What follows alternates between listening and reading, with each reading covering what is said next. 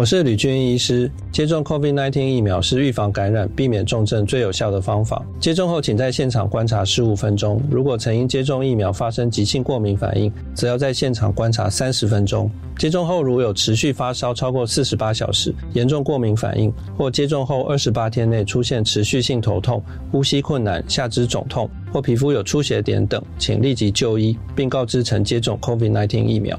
有政府，请安心。以上广告由行政院与机关署提供。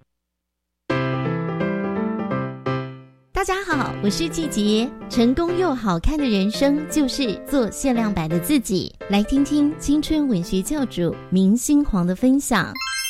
如果你真的很喜欢一件事情的话，就应该义无反顾的执行那件事情。想感受更多明星黄的文学正能量，请锁定八月十六号星期一下午一点，Young Dreamer 在教育电台脸书的直播哦。你再玩电动，手机我就没收。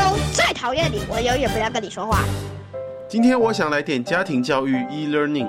教育部出版《我和我的孩子亲职手册》，设计了将近一百个亲职课题，通过简单易懂条列式小提醒，帮助家长快速检视亲子互动需求，学习亲职智能技巧。是的，欢迎到家庭教育网电子书柜专区线上阅览。以上广告由教育部提供。大家好，我们是 The Wanted 寻人启事。您现在收听的是国立教育广播电台。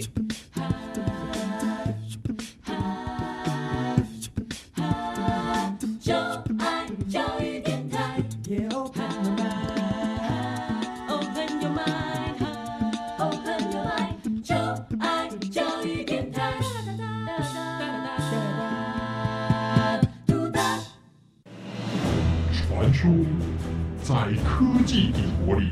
有三颗重要的宝石，只要你能找出这些不同的宝石，就能成为帝国的盟主。玩家们集合喽！打开传送门，穿越时空。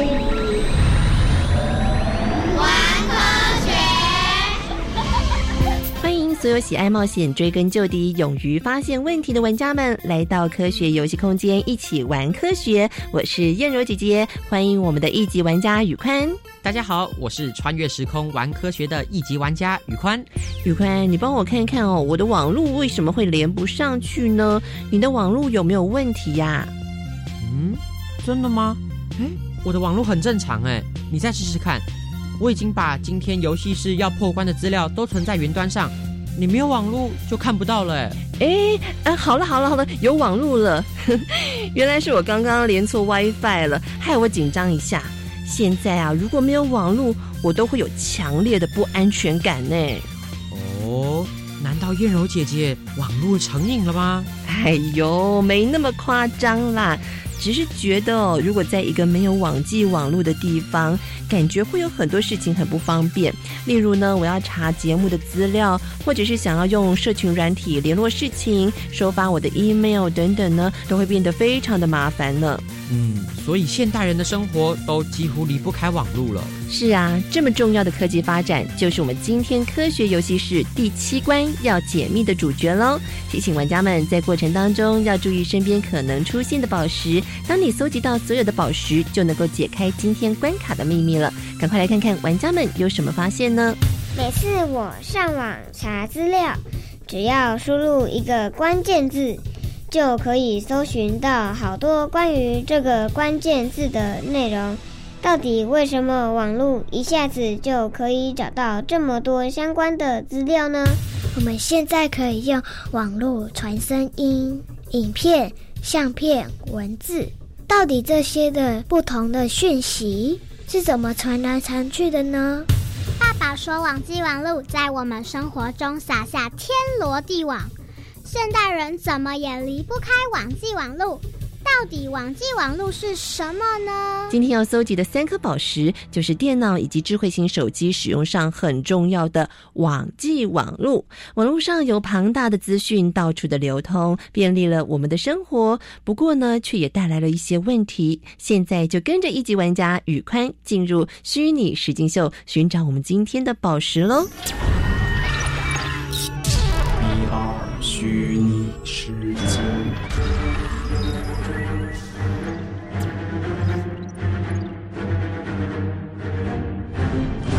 掉落在星际间的宇宙魔方，拥有开启平行宇宙的能量，更可以被创造成毁灭性的武器。几千年来，他在一群肩负正义使命的英雄联盟捍卫下沉睡着。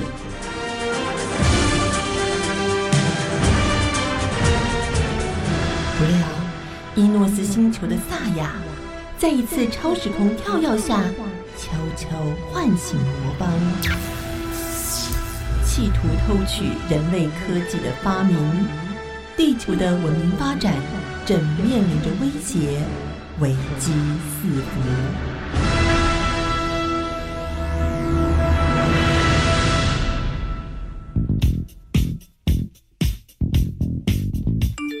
嘿嘿，你们看，这是本世纪最美的照片哎！哦，什么美图啊？就是刚刚我们同学群组里传来的，就是这张照片。你看，这世界多有爱啊！你你手上这杯是什么啊？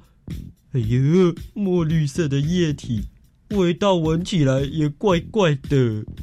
这个，哎哎，我也不太敢喝，看起来真没胃口。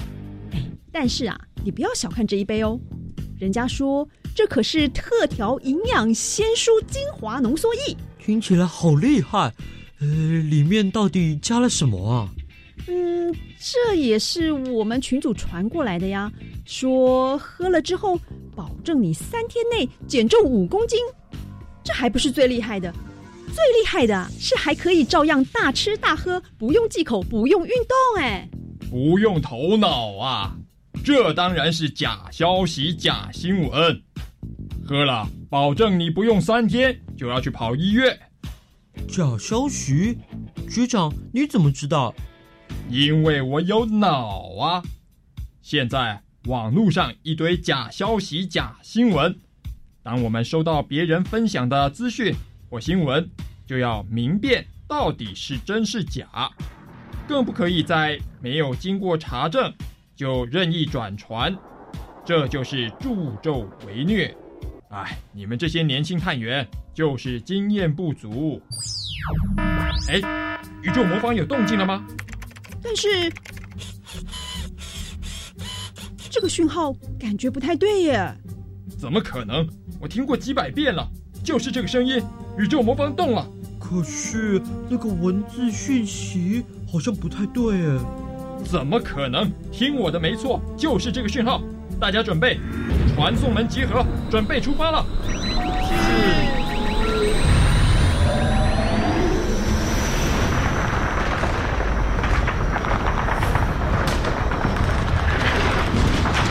哎，天哪！局长，你确定我们要走出去传送门？呃，这不走怎么知道萨雅在搞什么鬼啊？但是我们刚刚没有看见萨雅的影子。而而且那个声音好奇怪哦，不不太像是平常出任务时该有的声音哎。哎呀，听我的没错，出任务就是要果断，不能拖拖拉拉的。可是，呃，局长不是都说要先正确判断才能行动吗？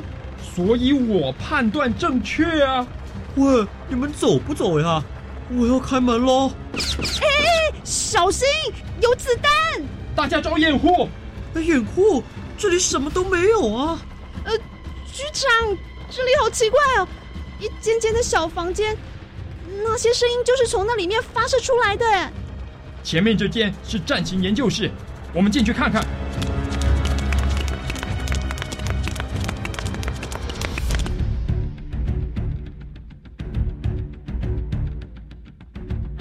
这些人看起来好严肃啊！诶，这是一九五七年苏联成功发射史上第一颗人造卫星，在科技竞赛中获得空前胜利。美国艾森豪总统受到严重打击。哎，你看，那就是美国艾森豪总统。我们绝对不能输给苏联，马上邀集所有科技精英，设立高等研究计划署。一定要让美国在科学领域上拔得头筹。你看看，这些研究人员正在研究如何串联军事研究所和大学的电脑，这也就是网际网络的起源。诶，所以这是不是要提醒我们，进入网络时代，萨亚要有什么作为吗？嗯，有可能。嘿嘿，你开窍喽。嘿嘿嘿，看我判断的没错吧？这一定有什么阴谋，只是还猜不透萨亚会在网际网络制造什么问题呢？那，我们把电脑打开，连接上这里的网络系统，找看看有没有什么线索。你们看，我们还停留在刚刚出发前的连接。就是局长要我们赶快出发的讯息呀！你看上面说即将展开第三次世界大战，这是什么讯息呀？什么讯息？第三次世界大战呢？这可不得了了！我们一定要阻止这一切的发生。好险，我们刚才迅速判断，赶到现场啊！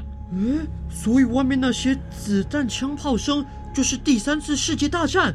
呃，天哪！我要成为战地英雄了！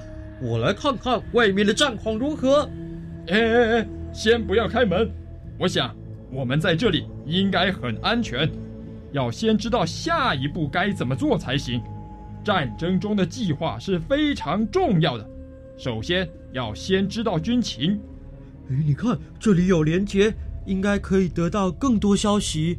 那赶快连接上去啊！哎呀，看起来战况不妙。我们已经退守到最边境了，啊！你看，我们被困在这里。上面说，大家的物资都快要用尽了，食物、水只能撑一个礼拜。局长，你看我们要不要投降啊？投降？这怎么可以？我军人的精神，要死也要死在战场上。嗯，局长，你的情操好伟大哦。可是。我们不是军人，我可不可以投降啊？不行，你要做战地英雄啊！你忘了？不是啦，你听我说，我还很年轻哎。我要做好最坏的打算，就算被困在这里，我也要写一封逾期诀别书，告诉我的家人，我最爱他们。对对对对对，赶快手机群组发一下。大家可以一起道别。呃，对对对，群主发讯息，快！还对什么对？吼，你们看，台湾事实查核中心。你看上面写，这是一个网络线上游戏公司发出来最新一款战斗游戏行销手法。希望吸引更多线上游戏的玩家所做的行销广告，结果因为太过真实，让许多人误以为真，过度惊慌，产生焦虑情绪。诶，那外面的枪炮声是？那是线上网络玩家在对战的声音啦。那那个宇宙魔方传出的警告声音？那是游戏公司的广告音效声。那那。那你怎么知道要怎么查假讯息啊？因为我知道收到讯息后要查证，而且有许多查证平台帮助大家认清事实啊，像是刚刚的台湾事实查核中心、国际事实查核联盟、Line 讯息查证平台等等，大家都可以及时上网搜寻最正确的消息。而且啊，如果未经查证假消息还随便转传，不仅是造成大家的恐慌以外，还有可能触法哦，对嘛？我就说，怎么会有什么世界大战嘛？啊，我只要听到宇宙魔方一点动静，我就呃，我就你就神经紧绷，不分是非啦。啊，好了好了，去去去，大家上工上工！耽误这么长时间没有监控萨亚，他有没有在搞什么鬼呀？嘿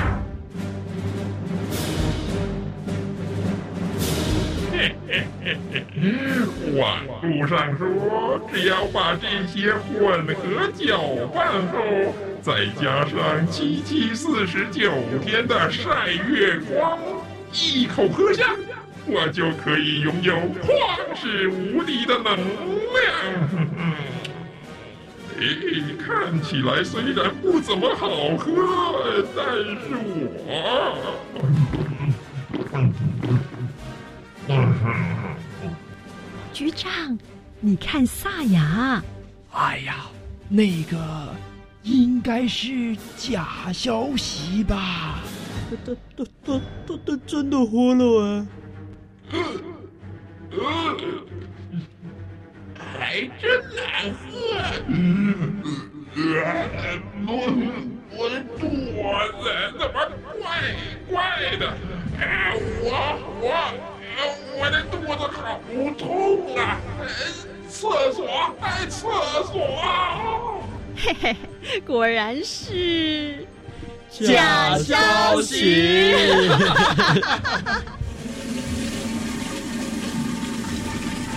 嗯，应该拉完了吧？哦，不行，不行，厕所，我要厕所！嗯，你们看赛亚。又要跑厕所啦！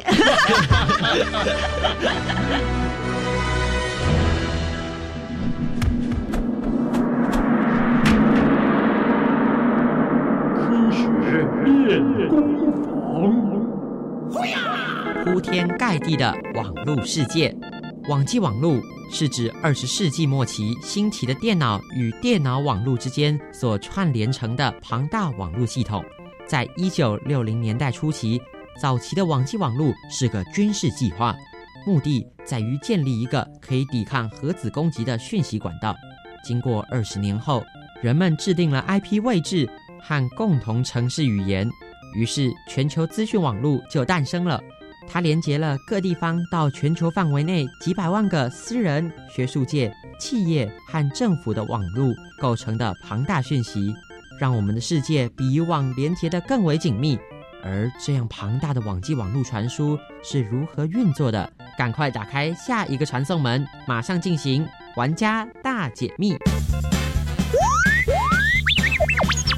玩家大解密，科学会不会有请关注来解密？今天为大家邀请到的关主是 Howard 老师。各位小朋友好。今天要来分享的是上网，是。上网就是上网际网络，是。那到底什么是网际网络呢？在网际网络诞生之前，其实网络已经存在，只是局限在一间学校啊，或是研究机构啊，嗯，或是一家企业的办公室里面，或是政府的部门里面，是。他们就是把这些内部的电脑跟网络其他的设备串在一起。就形成了内部的一个网络，是那目的其实就是分享资料、交换资料喽。当然呢，那当这些电脑之间可以沟通的方式有非常多种，是，但是重要的是说并没有统一。嗯所以当网际网络协定在世界各国通过之后呢，大家使用统一的沟通方式，是。于是原来这些我们刚刚讲的不能沟通的电脑网络呢，就可以透过一个统一的方式，大家互相沟通。然后感觉就很好像连在一起，所以这就是网际网络的由来。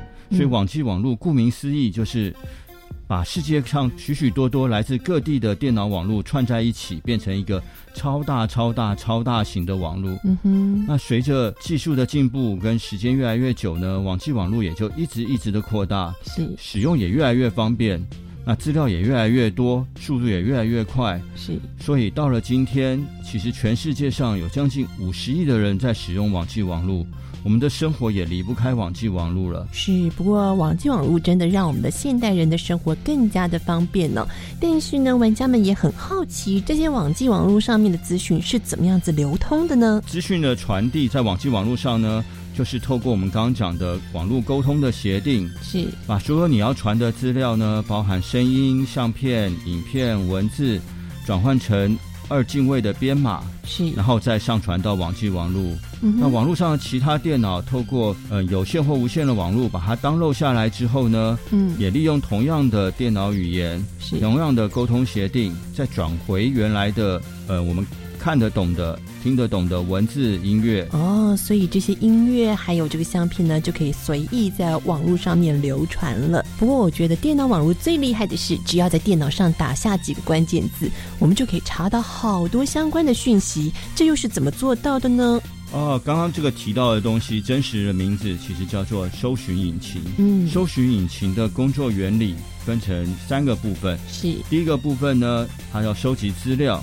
是搜寻引擎会利用我们称为网络蜘蛛的一个自动搜寻程式，嗯，连上网际网络上的每一个网页、每一个网站，嗯每一个我们所谓的超连接去收集资讯。是接下来把这些资讯收集回来之后呢，就进入到它第二个部分整理资讯。那整理资讯整理好之后呢，嗯，它就会把它储存下来。所以我们可以想象说，搜寻引擎的背后其实已经储存了非常非常大量整理好的资料，嗯随时准备提供给使用者来使用。是到了最后，当我们的使用者输入关键字的时候，是搜寻引擎就可以从它背后这些已经整理好的大量资料里，很快很快的找到相对应的资料，然后回复给我们使用者。是所以他其实并不是在你真正问他的时候，他去帮你找，而是他已经其实把大量的资料准备好，随时准备回答你的问题。哦，玩家们找到答案了吗？谢谢关注浩尔老师。好，谢谢各位小朋友。我也发现，只要我在电脑上曾经搜寻过某些资料，我的电脑网页就会出现那个商品。我还在猜想，是不是有窃听器偷听我想要买什么？电脑会自动帮忙搜集个人喜好和习惯啊，有时候也是蛮方便的啦。不过呢，这也是全球资讯网之父他所提出来的隐忧哦。全球资讯网之父，他是谁啊？如果他研发全球资讯网络有了专利，一定可以成为全球首富。但是这位英国的发明人他并没有这样做哦，他希望可以创造一个开放的平台，让大家都可以彼此分享资讯。今天隐藏版的宝石就是这位全球资讯网之父提姆·伯纳斯里。塞恩斯名人堂。全球资讯网之父提姆·伯纳斯里。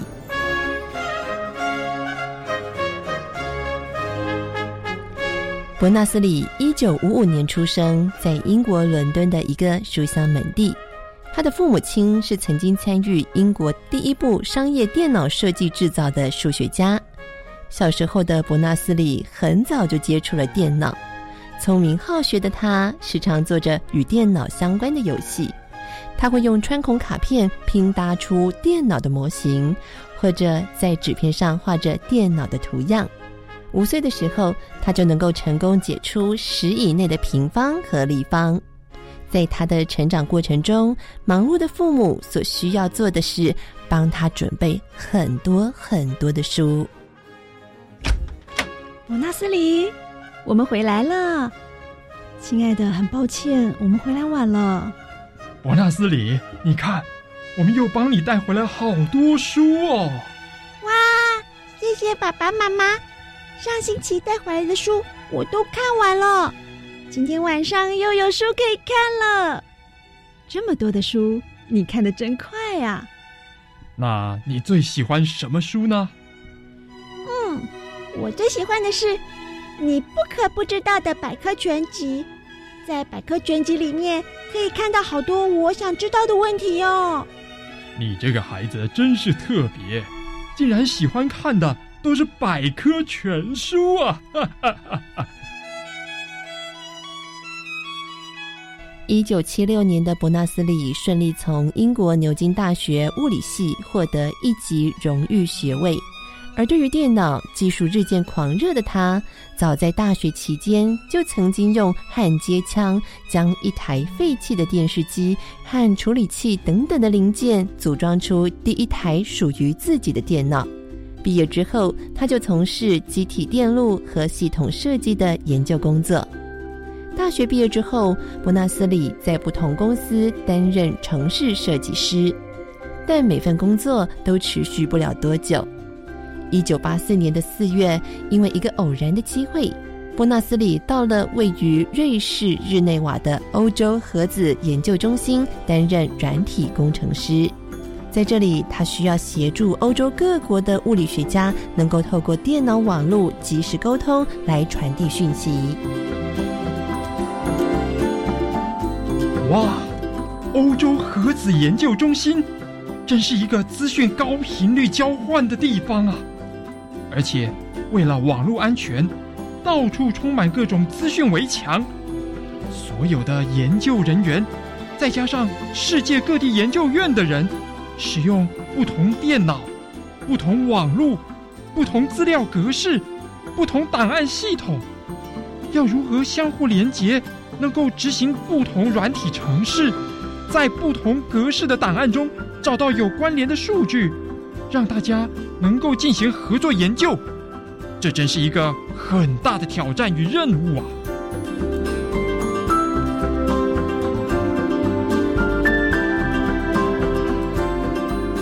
伯纳斯里对于网际网络连接操作过于复杂，网络上内容的表现形式有单调、枯燥等等的问题，不断的思索试验，最后再结合了人脑能够透过神经传递自主做出反应的特点，他终于成功编制出第一个高效局部存取浏览器，并且将它成功的应用在资讯共同浏览等等的领域。如此一来，研究人员即使在不同的电脑，也能够自由的及时沟通、传递讯息来进行合作研究。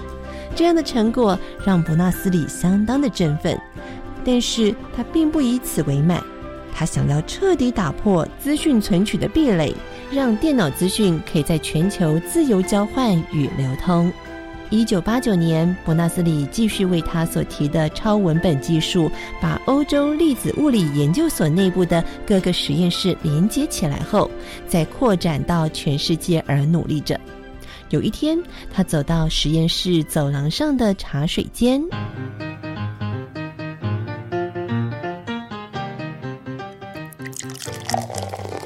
伯纳斯里，你也来喝杯咖啡呀？啊，是啊，有时候也要休息休息，让脑子清醒一下。你没被那些网络系统给绑住，头脑就已经够清楚了。咦，你们看，窗外的紫丁香盛开了耶！啊，我喜欢紫丁香的花香，优雅的花香，不像玫瑰那样的娇艳。啊，你倒是对花朵很有研究嘛。啊，不聊了，不聊了，我先回去工作了。啊哈哈，休闲赏花嘛，我也要上工了。哎，伯纳斯里，你小心咖啡烫啊，你慢慢喝哦。好的。嗯，盛夏优雅的紫丁花香，在伴随着我手上这杯香醇的咖啡味。同时弥漫在这个空间里，再透过我的呼吸到我的脑中，同时会有咖啡香和紫丁花香。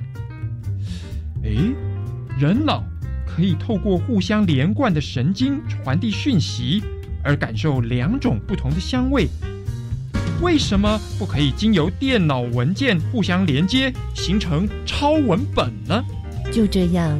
一九八九年这个夏天，伯纳斯里开发出世界上第一个网络伺服器和第一个网络客户机。一九八九年的十二月，他的发明正式定名为全球资讯网 （World Wide Web，WWW）。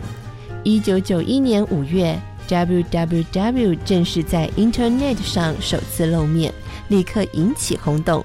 被普遍推广使用，获得了极大的成功。